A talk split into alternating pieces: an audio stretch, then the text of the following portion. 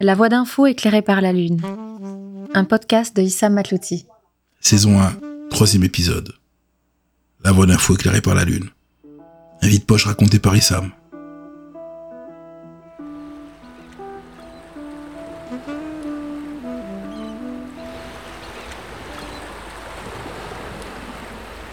النهار هذاك نتذكرو مليح جاني قال لي راضي اللي نفلح فيهم نتاعو يا أخي خداهم ما قعدت باقي نخدم فيهم.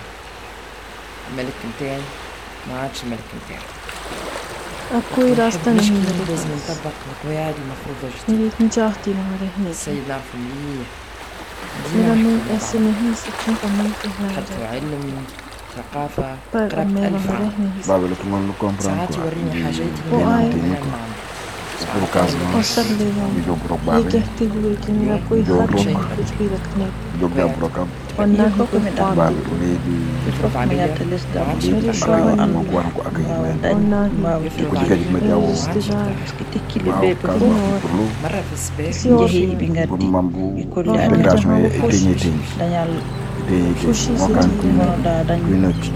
vile bukan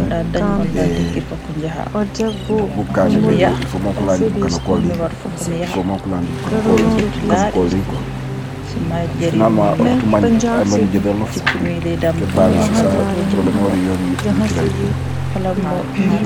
bukan bukan bukan jadaka beyo kazmas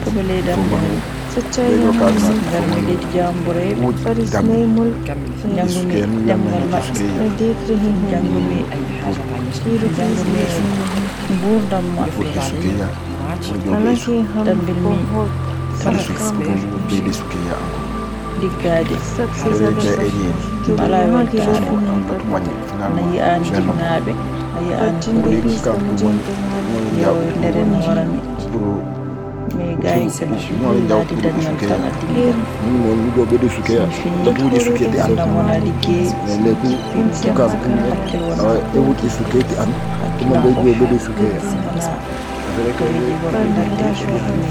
non di sini di na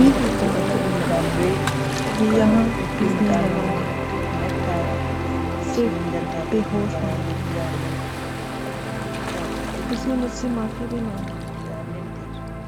Tu les as entendus, dis-moi. Tu les as entendus ou t'es encore sourd? Ouais, je sais que tu préfères te boucher les oreilles, mais tu les as entendus. Et puis t'as peut-être raison, faut peut-être les laisser crier. On prendra l'habitude de les entendre et à force on les oubliera. Pas grave, mon Danny. Nous on doit continuer, on a ce devoir. Ceux qui nous écoutent n'attendent que ça. Alors comme je te l'ai déjà dit, faut les respecter, mon Danny. Faut les aimer. Alors ne lâchons rien et donnons vie à nos histoires. Il paraît que les chansons dont on parle sont écoutées, appréciées, même parfois découvertes. C'est bien ce qu'on voulait, non? Et il paraît que les films dont on parle sont regardées et parfois aimées ou zappées. Faut respecter les choix, Dani. Faut respecter les choix, faut rien imposer à quiconque. Faut proposer. Putain, mon pote, t'imagines si on t'avait proposé ta vie plutôt que de te l'imposer? Tu crois que tu aurais une vie meilleure? Ouais, tu me diras que la meilleure vie est celle qu'on n'a pas vécue. Mais merde, dire ça, c'est courir en cercle sans voir la fin, tu crois pas? Ceux qui pleuraient avant, tu crois pas qu'ils auraient aimé qu'on les écoute? Allez, ce soir on va parler d'eux. Ceux à qui on a imposé une vie. Voici le troisième épisode de la première saison. J'ai envie de te parler de ça ce soir. D'exil, de fuite et d'alcool. L'alcool te fait oublier plein de trucs. C'est toi qui me l'as dit. Pour quitter son pays et risquer sa vie aujourd'hui, traverser les mers et les montagnes, faut être cinglé, tu trouves pas? Pourtant mon père il l'a fait il y a 50 ans. Enfin, tu me diras que plein de pères l'ont fait. Mais pourquoi risquer sa vie aujourd'hui? Je sais pas, mais l'exil c'est peut-être la solution à plein de trucs. Tu te rappelles, tu passais ton temps toi aussi à me dire que tu voulais te barrer. Un jour c'était l'Australie, un autre le Canada. Même une fois tu m'as parlé du Belize. T'avais juste envie de te barrer, c'est tout. Et comme t'avais pas de pognon, tu prenais le bus et tu faisais des tours du quartier. Tu me faisais bien marrer. Parce que tu crois à cet adage, toi. Celui que nul n'est prophète chez soi. Et toi tu voulais être un prophète. Ouais, j'étais en colère. Parce que quand tu voulais partir, tu pensais qu'à toi. Et tu pensais pas à ce que tu laissais derrière toi. Mais franchement, j'étais jaloux de ta naïveté.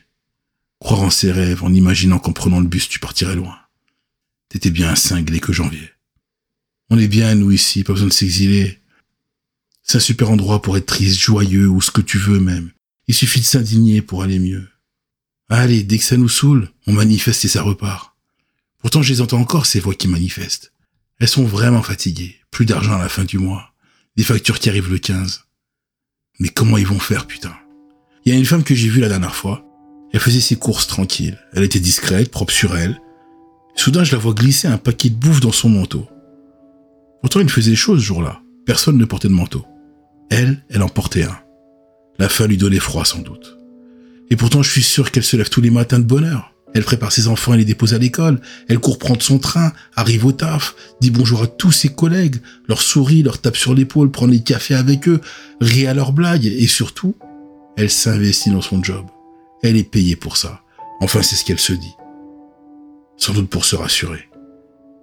Mais quand elle rentre le soir et qu'elle ouvre son frigo, elle a soudain peur. Alors crois-moi ou pas, elle se rationne. C'est le seul moyen qu'elle a trouvé pour y arriver jusqu'à ce jour où elle a porté son manteau en plein mois d'août. Je te jure qu'elle a culpabilisé quand elle l'a fait, je l'ai vu dans ses yeux. Si on lui avait donné le choix, jamais elle aurait fait ça. Elle n'aurait jamais mis son manteau ce jour-là. Mais pour se rassurer, elle se dit qu'on lui a imposé sa vie. Et ceux qui doivent vraiment porter ce manteau, ceux qui doivent vraiment porter la faute sur eux, ceux qu'on ne nomme pas, ils resteront dans l'ombre, même si on les montre du doigt tous les jours dès qu'on manifeste. Faut trouver un coupable, quoi. Elle n'a pas pu la choisir, sa vie. Et ça me fait rire quand parfois j'entends des gens donner des leçons et dire simplement aux autres qui se plaignent, bah, c'est un choix de vie, madame. Mais comment ça, un choix de vie? Tu crois qu'on choisit de vivre pauvre ou de vivre maltraité ou soumis? Tu crois qu'on choisit de vivre avec un manteau au plein mois d'août? Faudrait leur dire à eux que les starting blocks n'ont pas tous été posés au même endroit pour tout le monde. Tu sais, elle, elle a pu trouver une solution sans exil, sans alcool et sans fuir. D'autres, on leur a imposé l'exil, c'est comme ça. Que veux-tu? Il pleut suffisamment sur Terre pour arroser tous les gens cultivés dans le monde. Mais il ne pleut pas partout pareil. T'as vu mon Dani, même la nature s'y met. Et le partage n'est pas équitable. Comment faire alors? Et je te parle même pas des guerres. Des peuples qui se font massacrer pour des petits bouts de terrain arides. Tout ça parce qu'il ne pleut pas partout pareil sur Terre. Alors on s'exile. Ailleurs il y a l'océan à traverser. Tu me diras que d'autres l'ont fait avant eux. On a conquis la Terre entière de cette manière. Tu sais, il paraît qu'il faut trois générations pour bouger de 100 km. T'imagines trois générations. Moi, je suis sûr que c'est plus aujourd'hui. Je suis sûr que quand tu auras 90 ans, tu seras à 1000 km de ton lieu de naissance, en revendiquant ton territoire, qui t'aurait soi-disant vu travailler, trimer et vivre. 1000 km, mon pote. C'est un autre pays, une autre culture. Et trois générations, c'est rien. Mais il y a des choses qui nous empêchent de s'exiler. Ces putains de frontières invisibles sont là pour ne pas qu'on se mélange. Toute l'indignation est là, tu trouves pas mon pote? Dans le fond, on devrait s'en foutre de tout ça. Mais je pense que le genre humain n'aime pas la différence. D'ailleurs, c'est pour ça que les animaux ne se bouffent pas entre eux. Le cannibalisme est rare parce qu'on ne mange pas ce qui nous ressemble. Et pour se nourrir, les animaux en chassent d'autres qui ne leur ressemblent pas du tout. Mais pour le genre humain, c'est beaucoup plus compliqué. Alors les différences, on va les chercher dans nos cultures, dans les langues parlées. Et donc un gars qui n'est pas du coin, eh bon, on pourra le bouffer. Et quand tu penses que si toute la Terre parlait la même langue, il y aurait moins de conflits. Écoute mon pote, si j'ai tort là-dessus, alors laisse-moi le rêver. Et inventons une langue universelle. Je sais qu'elle existe déjà, mais plein de gens ne la connaissent pas encore. Alors qu'ils vivent avec depuis leur naissance. La compassion, frérot, la compassion. Alors comme on ne cherche pas à se comprendre, et qu'on est quand même bourré d'émotions et de compassion, on les laisse venir, s'approcher tranquillement, et s'ils se mettent en colère, on les bouffe. On les invite pas à notre table, et on les renvoie chez eux. Putain, Danny, ça marche pas comme ça. S'ils sont là, c'est qu'il y a de bonnes raisons. Et s'ils nous ont choisis, c'est qu'il y a de bonnes raisons aussi. Et toi aussi, t'avais envie de te barrer, mais t'as pas envie de passer de chasseur à chasser. Finalement, le soleil ne brille jamais assez à l'endroit où l'on se trouve. Allez, pour te rassurer, je te dis que dans trois générations, tu seras à 1000 km de là. Et tu verras que partout, ils nous ressemblent. Au fond, ça doit être ça qui nous fait peur. C'est qu'ils nous ressemblent vraiment tous. Alors, comme le soleil ne brille pas partout pareil, certains prennent des bateaux, d'autres des manteaux pour combattre le même fléau. Je t'avais déjà parlé de ma période sénégalaise. Je te raconte quelque chose. Il y a un village au nord du Sénégal, pas loin de Saint-Louis. Il longe le fleuve, tout près de l'embouchure. Ce fleuve est simplement séparé par la mer par une longue bande de terre, d'une largeur d'à peine 200 mètres, sur une longueur de plusieurs dizaines de kilomètres. Elle s'appelle la langue de Barbarie. Il y avait plein de villages qui bordaient ce fleuve. Et ce fleuve, justement, il faisait vivre tous les villages. Les terres y étaient fertiles, et le fleuve nourrissait tout le village. Il y avait des cocotiers qui poussaient partout, des flamants roses qui se reposaient sur le fleuve, et même des cigognes d'Alsace, c'était magnifique. Pendant la saison des pluies, le village cultive encore plus.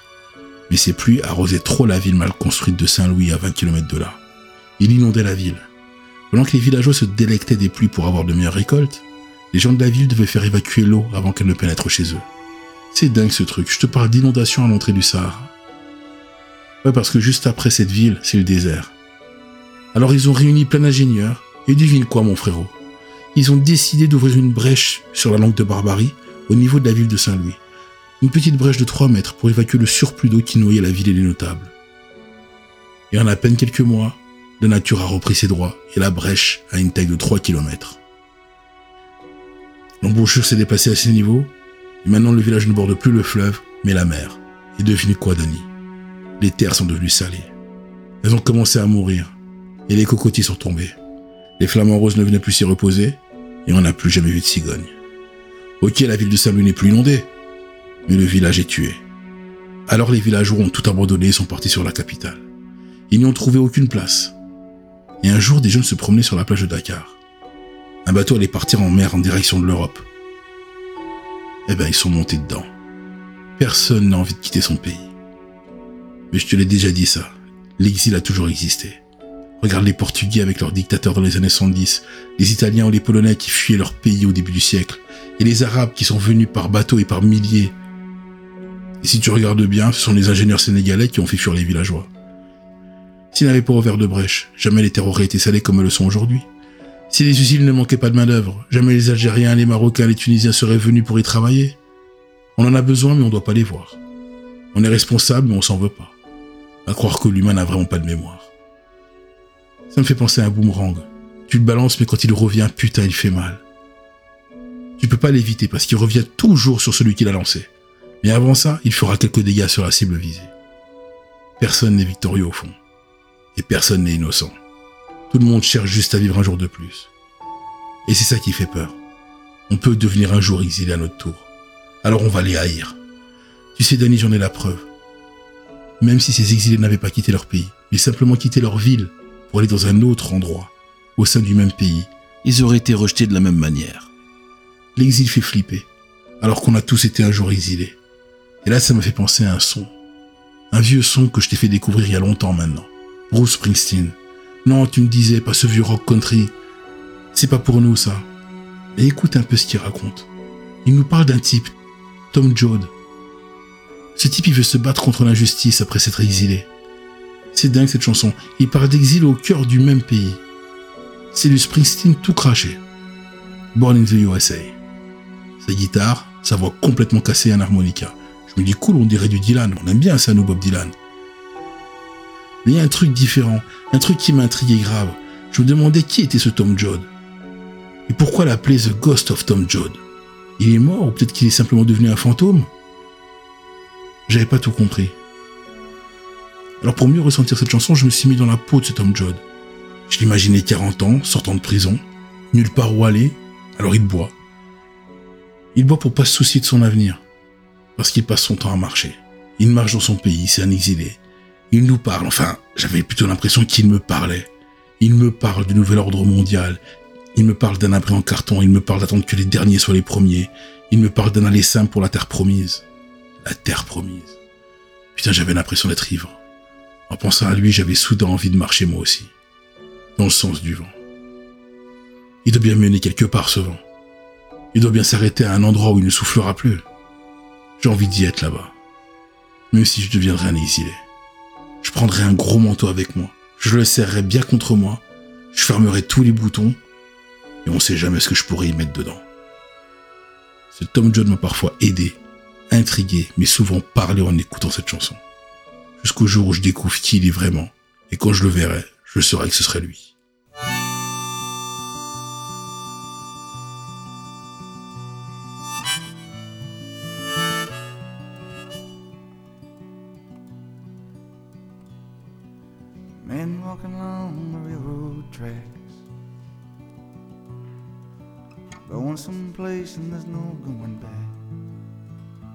Highway patrol choppers coming up over reach. Hot soup on a campfire in the breeze. Shelter line stretching round the corner. Welcome to the new world order. Families sleeping in their cars in the southwest. No home, no job, no peace, no rest. Highway is alive tonight. But nobody's kidding nobody about where it goes. I'm sitting down here in the campfire light. Searching for the ghost of Tom Joe. He pulls a prayer book out of his sleeping bag. Preacher lights up a butt and takes a drag. Waiting for when the last shall be first and the first shall be last. In a cardboard box neath the underpass. Got a one way ticket to the promised land. You got a hole in your belly and a gun in your hand. Sleeping on a pillow of solid rock. Bathing in the city aqueduct. The highway is alive tonight. The way it's headed, everybody knows. I'm sitting down here in the campfire light, waiting on the ghost of Tom Joe.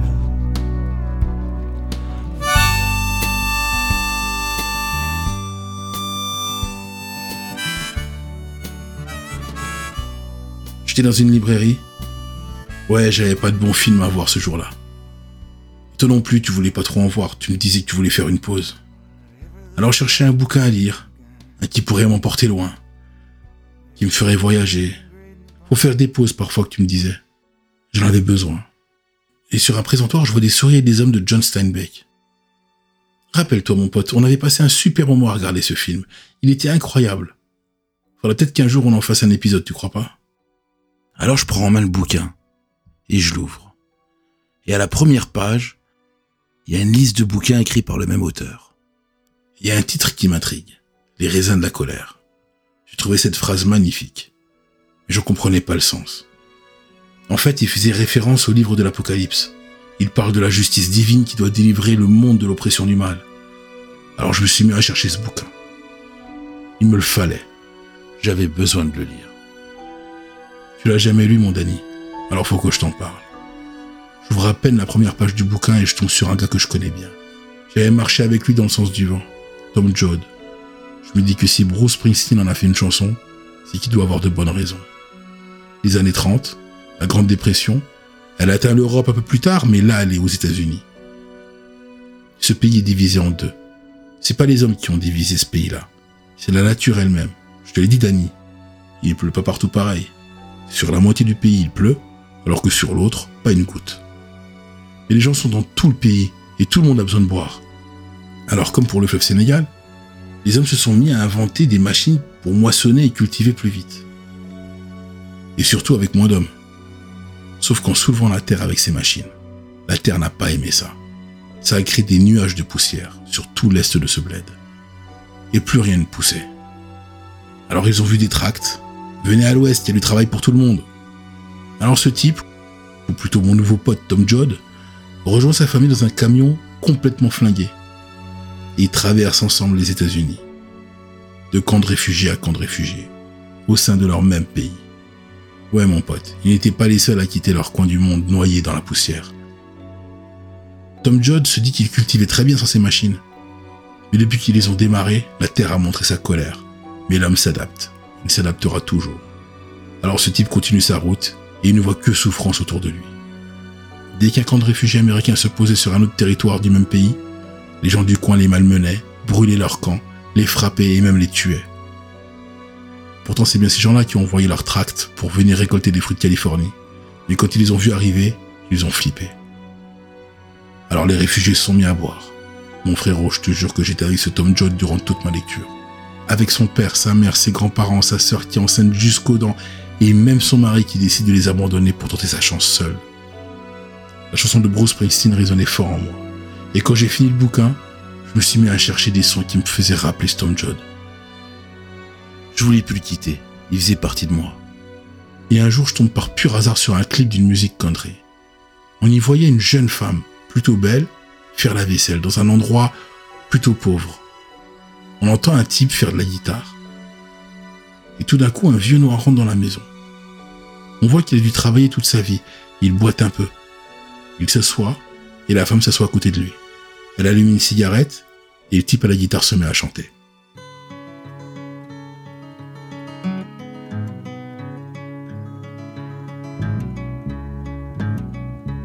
Sometimes I don't know where this dirty road is taking me. Sometimes I don't even know the reason why. But I guess I keep a gambling, lots of booze and lots of rambling. Well, it's easier than just a waiting around to die. All one time friends, I had a ma, even had a pa. Well, he beat her with a belt once, cause she cried. She told him to take care of me, headed down to Tennessee. Well, it's easier than just waiting around to die.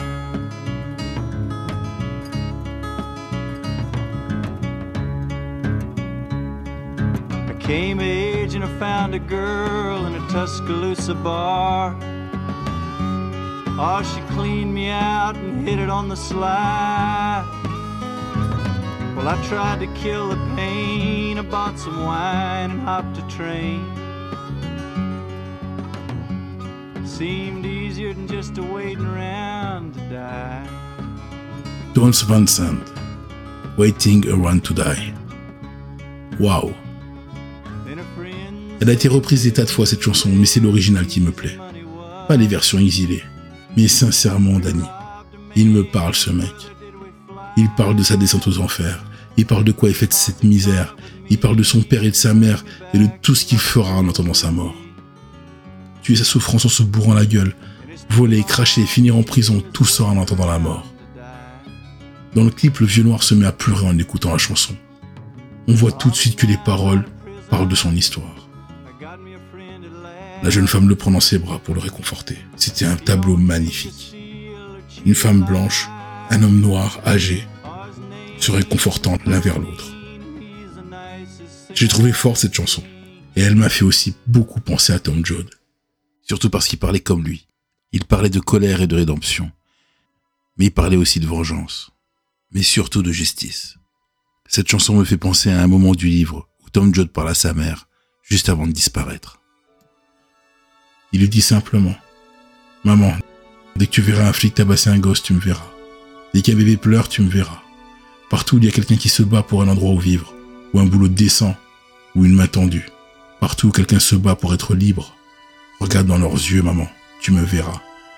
Putain Danny, pourquoi on n'arrive pas à être aussi courageux que ce Tom Joad Tu le sais qu'on aurait rêvé d'être comme lui. Je l'écoute encore, ce Tom Joad, et parfois j'ai l'impression de le voir dans les yeux de quelques personnes que j'ai eu la chance de rencontrer. D'ailleurs, j'aimerais t'en parler, c'était il y a longtemps déjà. Écoute-moi. Il y avait un type dans le marché. Il vendait des tissus de tout genre.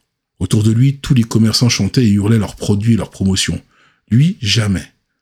Je passais tous les matins devant son commerce et je le voyais assis à regarder tout le monde hurler que leurs produits étaient le meilleur sur le marché et qu'ils avaient les meilleurs prix. Lui préférait lire son journal devant son commerce. Parfois, des gens entraient dans son magasin et prenaient des tissus. Parfois, il n'avait aucune vente. Un jour, une femme voulait vendre des biscuits, mais ne trouvait pas de place dans le marché. Alors ce type lui a fait une petite place et lui a proposé de vendre ses biscuits, juste devant son commerce. Alors il lui a proposé un biscuit qu'il le goûte. Et tous les matins, c'était le même rituel. Elle s'installe, lui offre un biscuit et vend les autres. Sauf que la petite place pour vendre ses biscuits cachait le magasin du vieux. Plus personne n'achetait de tissu. Le vieux, il s'en moque, lui. Il garde le même rythme. Il ouvre de bonne heure et ferme tard le soir. Sait-on jamais qu'il disait. Un jour, plutôt une nuit, juste avant qu'il ferme, un gars vient devant sa boutique. Tout le marché avait déjà fermé. Et le type lui dit Tu vends les tissus? Ah oui, de toutes sortes. J'ai du coton, du lin, de la soie, du vax et plein d'autres genres encore. Mais pourquoi je ne t'avais jamais vu avant? lui dit le client. Oh, vous savez, avec tous ces cris et ces biscuits vendus, on ne me voit plus. Mais moi, c'est du tissu que je cherche, lui dit toujours le client. Oh, si vous cherchez du tissu, vous m'auriez trouvé. Mais les gens sont toujours attirés par ce qui brille et ce qui hurle. Alors là, le client reprend, mais pourquoi vous n'hurlez pas? Ben, Si j'hurle, la vendeuse ne pourra pas vendre ses biscuits. Oui, mais votre commerce à vous? Ben, mon commerce tient toujours. Tant qu'il reste encore des gens qui continuent à garder leur objectif. Le client reste étonné par ce que lui dit le vieux, et moi, juste à côté, j'entendais toute leur discussion. Et là, le vieux reprend. Il reste encore des gens qui ne répondent pas aux appels du plus fort. Ils s'élèvent le matin, ont un besoin, et sur leur chemin, certains changent d'objectif, et finissent par un petit biscuit à dessous. Mais il y en a d'autres qui ne dévient pas de leur trajectoire. C'est du tissu qu'ils veulent. Alors ils n'écoutent personne, enjambent l'étal de la vendeuse de biscuits et entrent dans ma boutique. Je leur vends le tissu sans baisser mon prix, parce que mon prix est juste, et ils le prennent. Le client est surpris. Mais c'est pas comme ça qu'on vend dans un commerce. Il faut hurler, crier, faire les promotions, fidéliser les clients. Ensuite, vous aurez tellement d'argent que vous pourrez embaucher quelqu'un qui vendra avec vous. Vous pourrez alors ouvrir une autre boutique de l'autre côté de la ville. Et enfin vous enrichir et mourir en paix. Et là, le vieux sourit. C'est exactement ce que je cherche, mon ami. C'est de mourir en paix. Sauf que je ne sais pas quand la mort viendra. Tous ces gens que vous entendez hurler sont tellement ivres qu'ils ne peuvent plus rien vendre. Cette ivresse, ils l'ont cherché pensant supporter leur pauvreté en entendant leur mort parce qu'il faut être pauvre pour vendre au marché. Moi, en entendant la mort, je n'hurle pas, je ne fais pas de promotion, et surtout, je laisse les gens vendre devant ma boutique. As-tu remarqué le nombre de pigeons qui sont sur le marché? Ils mangent tellement nos ordures qu'ils sont, sont devenus gros et ne peuvent plus s'envoler. Moi, je peux encore m'envoler. Et tout ça en attendant de mourir en paix. Maintenant, et pendant quelques années quand je me serai enrichi. Je n'ai pas de montre ni de calendrier, ce ne sont que des compteurs pour moi. Des compteurs qui me donneront la date de mon décès. Alors je préfère prendre mon biscuit et lire mon journal en attendant qu'un client qui n'a jamais dévié de sa trajectoire vienne acheter mes tissus. Parce que lui aussi a des choses à faire en attendant la mort.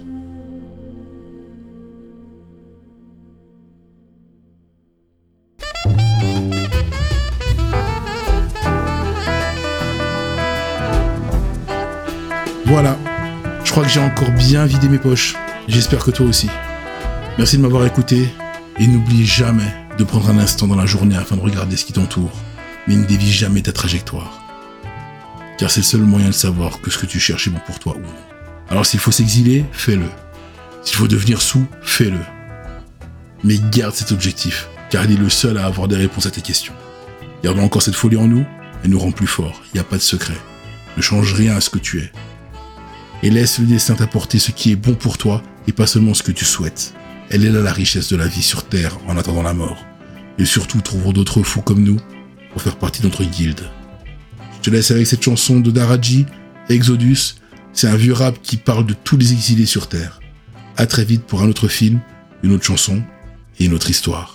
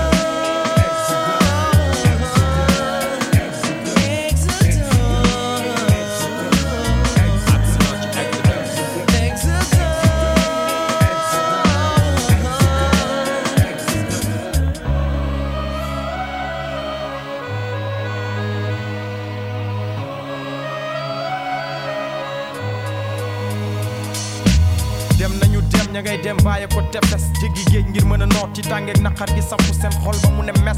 Ña ngay dem gannaaw yaakaar bokk yaakaar dem nañu gàddaay bàyyi fa suuf. Ñu ngi di gàddaay bàyyee ko defes naxar lañu bëgg mu ne mees xolu doxane mu ngi fees bàyyi suuf ak bakk ne mees yeneen saay xel a xol tukki yoonu démb.